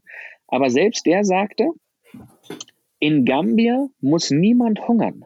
Wer in Gambia hungert, wählt zu hungern, weil er nicht bereit ist, auf dem Land zu leben und zu arbeiten, sondern meint, er muss in der Stadt leben und es sich aber nicht leisten kann. Das war eine Aha. spannende Aussage zum Beispiel. Zu hören. Ja, auch interessant. Ja. Gambia ist Wahnsinn. übrigens ein Riesenparadies für Radsammler. Radsammler? Nick, das kannst du dir nicht vorstellen. Da werden so viele Räder hingeschifft. Ich war an einem Tag auf der Hauptstraße unterwegs, als der neue Container reinkommt. Da muss ich wieder hin. Da findest du alte Stahlrennräder in traumhaftem Zustand und kein Mensch weiß, was das ist. Da sind Peugeot-Rahmen mit äh, hier so Unterrohr-Friction-Shifter und so weiter in richtig gutem Zustand. Krass. Und das, da weiß ja keiner, was, was da drüben was ist. Das heißt, genereller Preis für ein Fahrrad, wenn du es kaufst, sind 50 Euro. Punkt egal was du da kaufst. Da muss ich nochmal hin und mir ein, zwei alte Stahlräder kaufen irgendwann.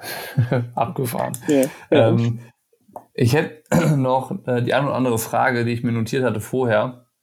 Ja. Ähm, wir hatten jetzt schon zwei davon abgearbeitet. Ne? Einmal das Thema, ähm, was du gemacht hast, wenn Körper oder Geist nicht mehr wollten. Die andere Frage war, was du vermisst hast. Ähm, und dann gab es noch zwei von, ähm, von unserer Seite. Einmal, was hast du für Regenerationsmaßnahmen unternommen? Also irgendwie hast du Stretching gemacht, habt ihr euch gegenseitig massiert oder so? Oder äh, war eigentlich für sowas auch keine Zeit? Also war es wirklich nur Fahrradfahren, absteigen, Dosenfutter, Zelt aufstellen und am nächsten Tag weiter? Eher die zweite Variante. Also, ähm, also du hast jetzt nicht den Deko dabei würde, gehabt oder sowas? Nee, nee, nee. Ähm, überhaupt nicht. Ich, ich habe tatsächlich äh, äh, so, so ein ganz kleines Elektro, so, so ein Muskel, ähm, äh, Muskelstimulationsgerät dabei gehabt, das ich auch genau nullmal genutzt habe.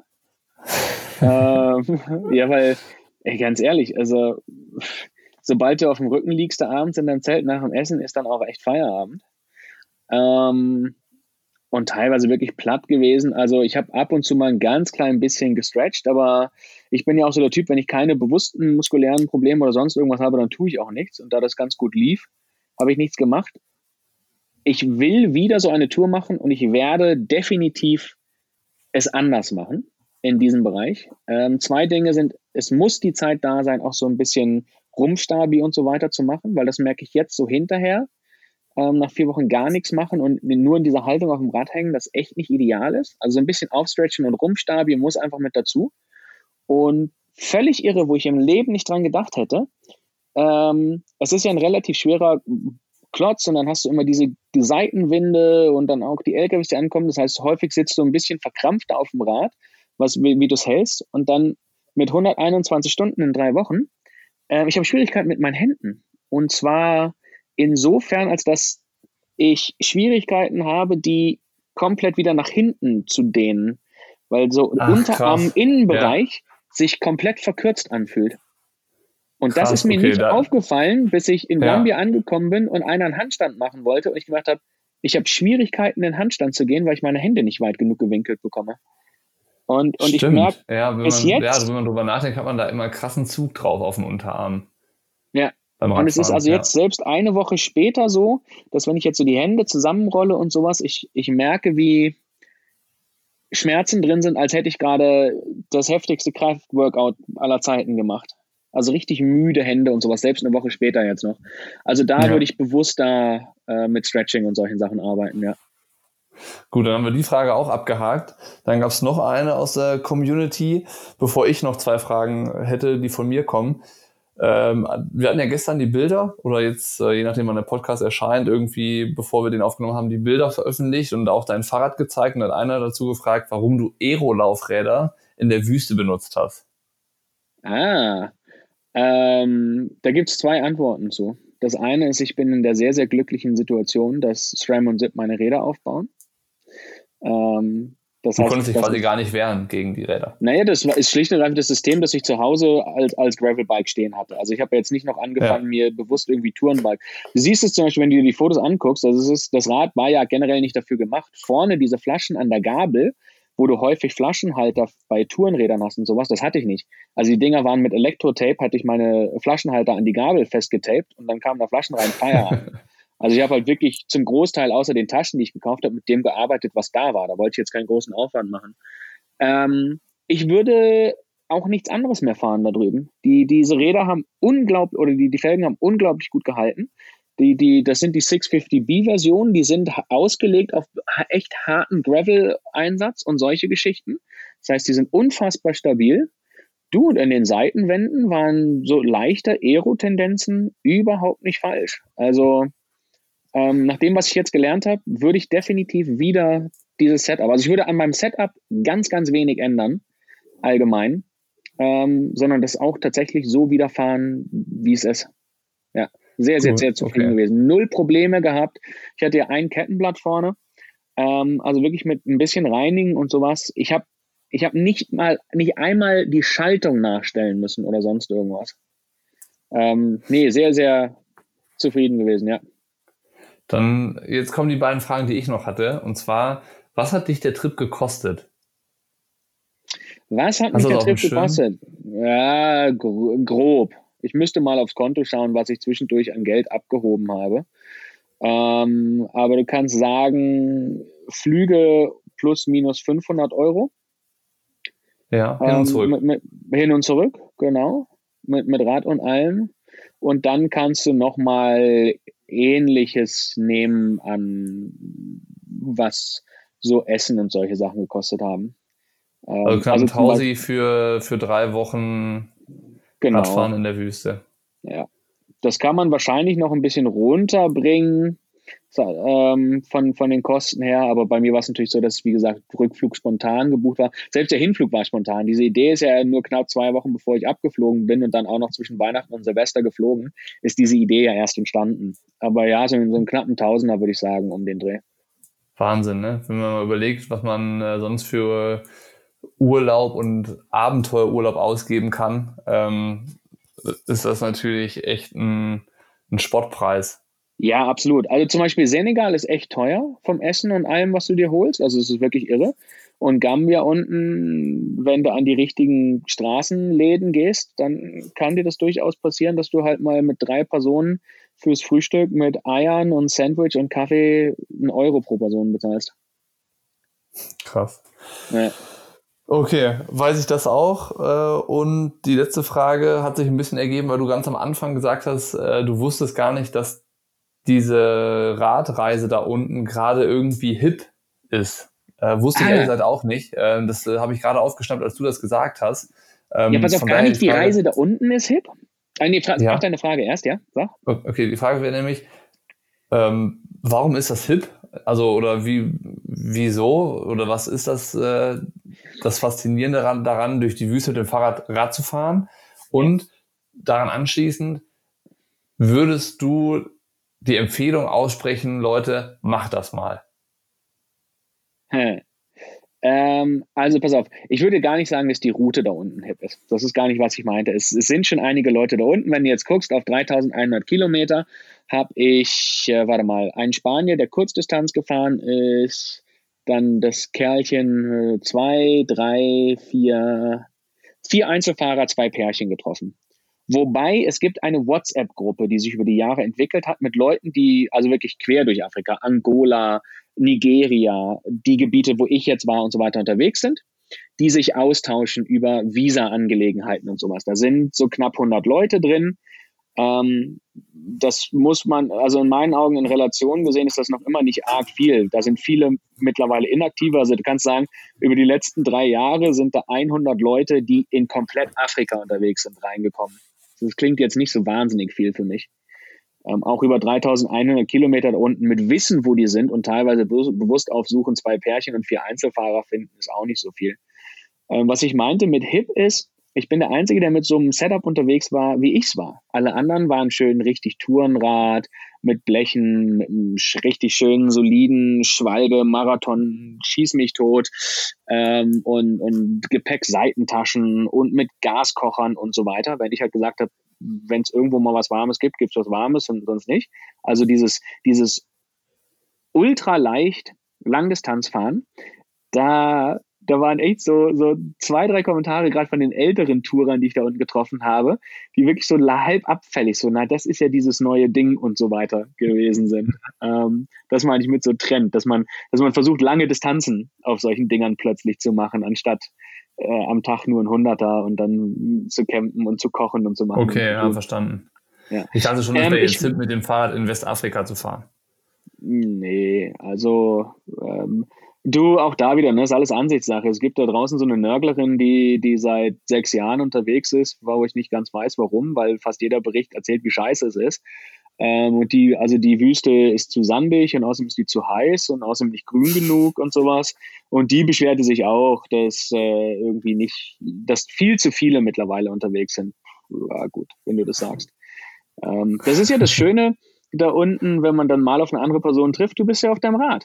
Ja, also mit zwei Leuten hatte ich wunderbare Touren noch.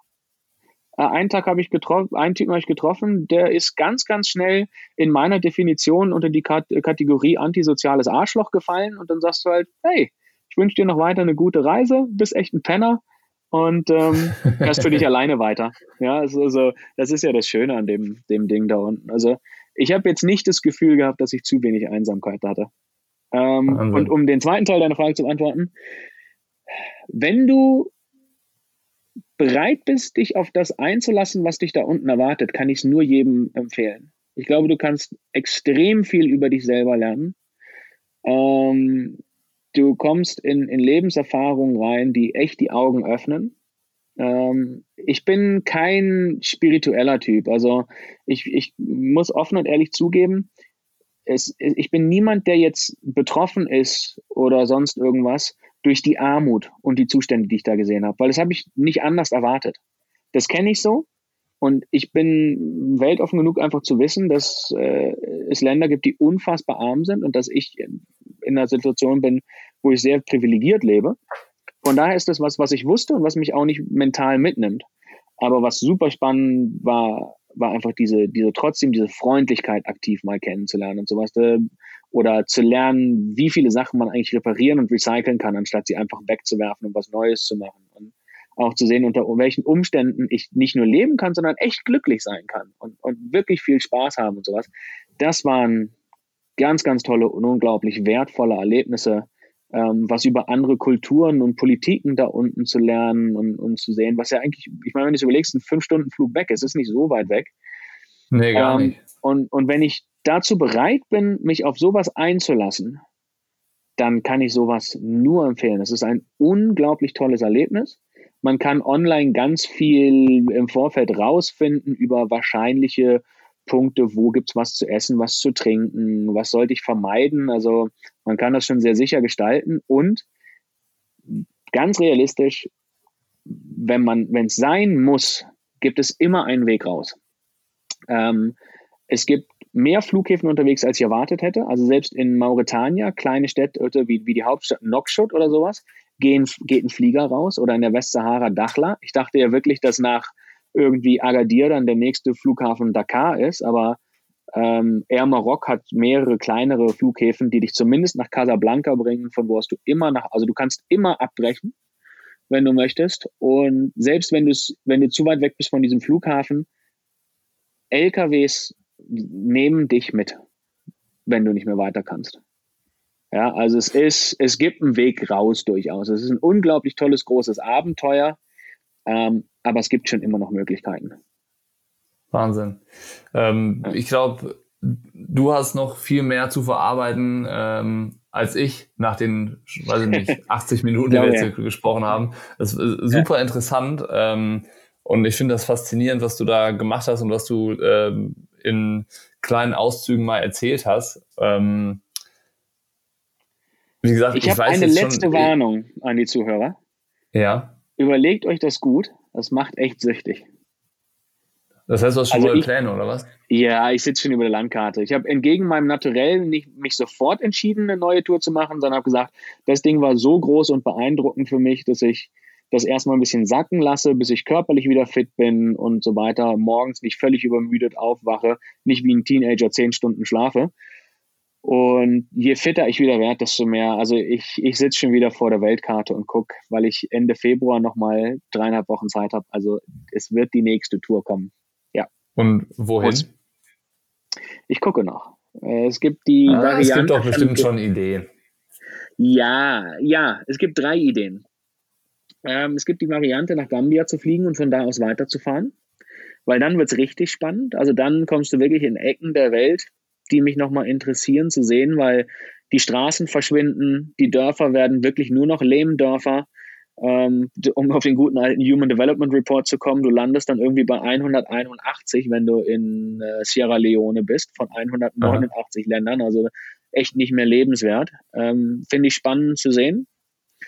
Ähm, eine Option. Die andere Option ist, nach Windhoek, Namibia zu fliegen und dann über Botswana zu fahren von da aus, also Namibia, Botswana und dann Südafrika runter nach Kapstadt. Ähm, es gibt viele, viele Ideen, die ich mache. Es gibt einen traumhaften Trail durch Patagonien und so, aber das ist irgendwann mal was für eine andere Jahreszeit. Die dritte Option ist einfach mal mehr oder weniger ein bisschen was zu Hause zu machen und mal im Kreis um Spanien und Portugal zu fahren. Ja. Äh, was so ein ganz klein bisschen den Hintergrund hat, ich habe mich ja nun auch auf, auf Ironman Lanzarote eingelassen mit ein paar Freunden und werde da auch nicht zurückziehen. Muss dir aber sagen, dass jetzt im Dezember nicht viel gemacht und dann jetzt nur auf dem Rad gehockt und jetzt die letzten zwei Tage war ich ein bisschen laufen. Boah, fühlt sich das kacke an. Ne? Also vielleicht mal. Vor allem nach so viel Radfahren. Oh, Geh mal ins Wasser, das ist noch schlimmer. Oh, ich möchte gar nicht. Ja. Zum Glück fühlt sich bei mir Schwimmen immer schlecht an, von daher wird der Kontrast nicht so groß sein. Aber okay. Ähm, von daher ist durchaus eine Option zu sagen, du Mensch, vielleicht mache ich einfach Spanien und, und Portugal.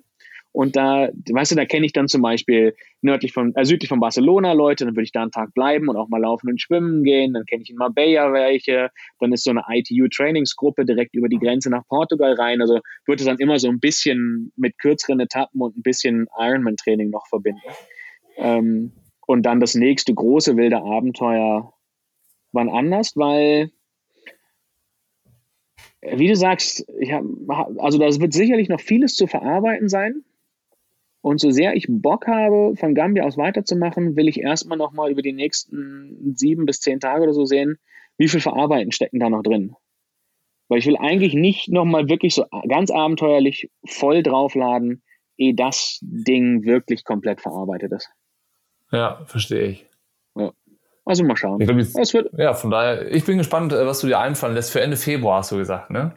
Genau, 23. habe ich meinen letzten Job und dann möchte ich 24, 25 irgendwo entweder losfahren oder losfliegen zum dann losfahren, ja. Okay, das heißt, wir sprechen dann wahrscheinlich Ende März wieder.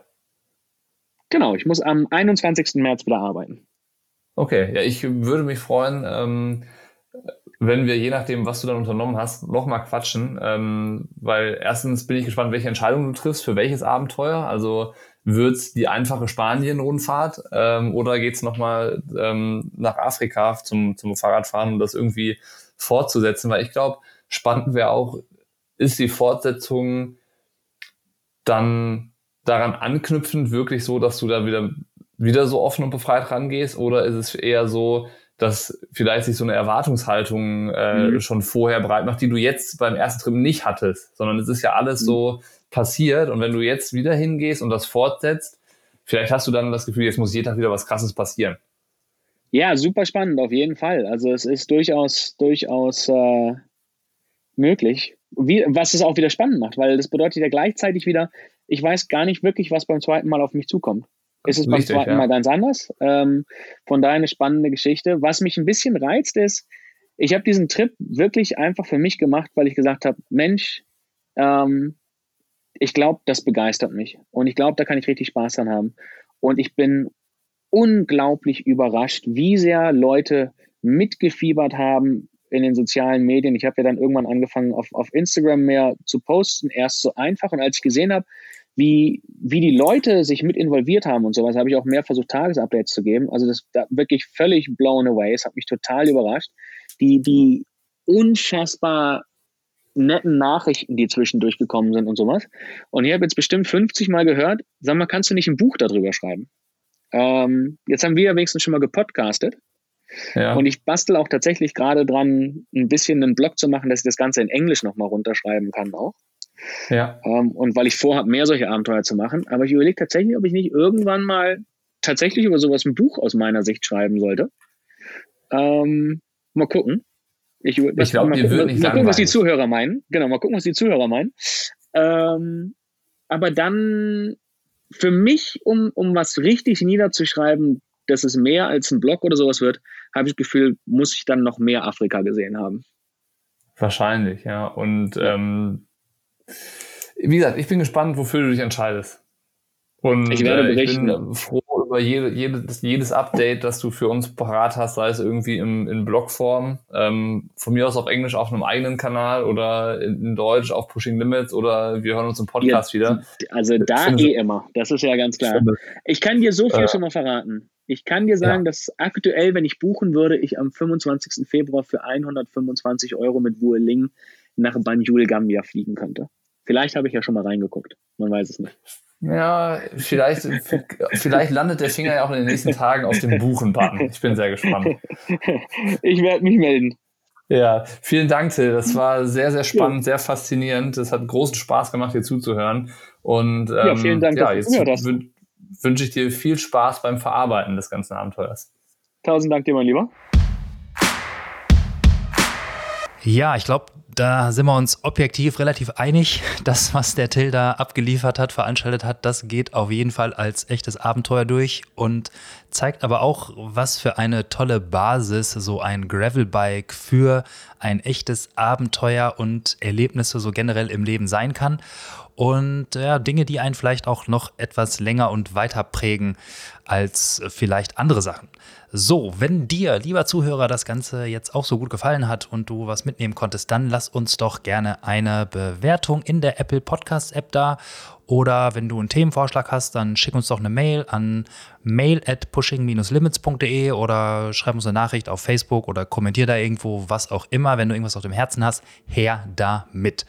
Außerdem, wenn du uns vielleicht noch unterstützen möchtest, weil dir unsere Arbeit hier gefällt oder du ganz gerne unsere Podcasts hörst, dann wirf doch mal einen Blick in unseren Shop unter shop.pushing-limits.de. Da gibt es nämlich ganz frisch einen wunderbar leckeren Kaffee. Also falls du Kaffeetrinker bist und auch echter Kaffeegenießer, schau da vorbei. Das ist ein richtig geiler Kaffee, eine richtig geile Bohne. Und da könntest du uns ein bisschen unterstützen. Wenn du möchtest natürlich nur. Ansonsten lässt es einfach bleiben und genießt weiter den Content, so wie du es bisher tust. Und hast eine gute Zeit. Also hau rein. Ciao, ciao.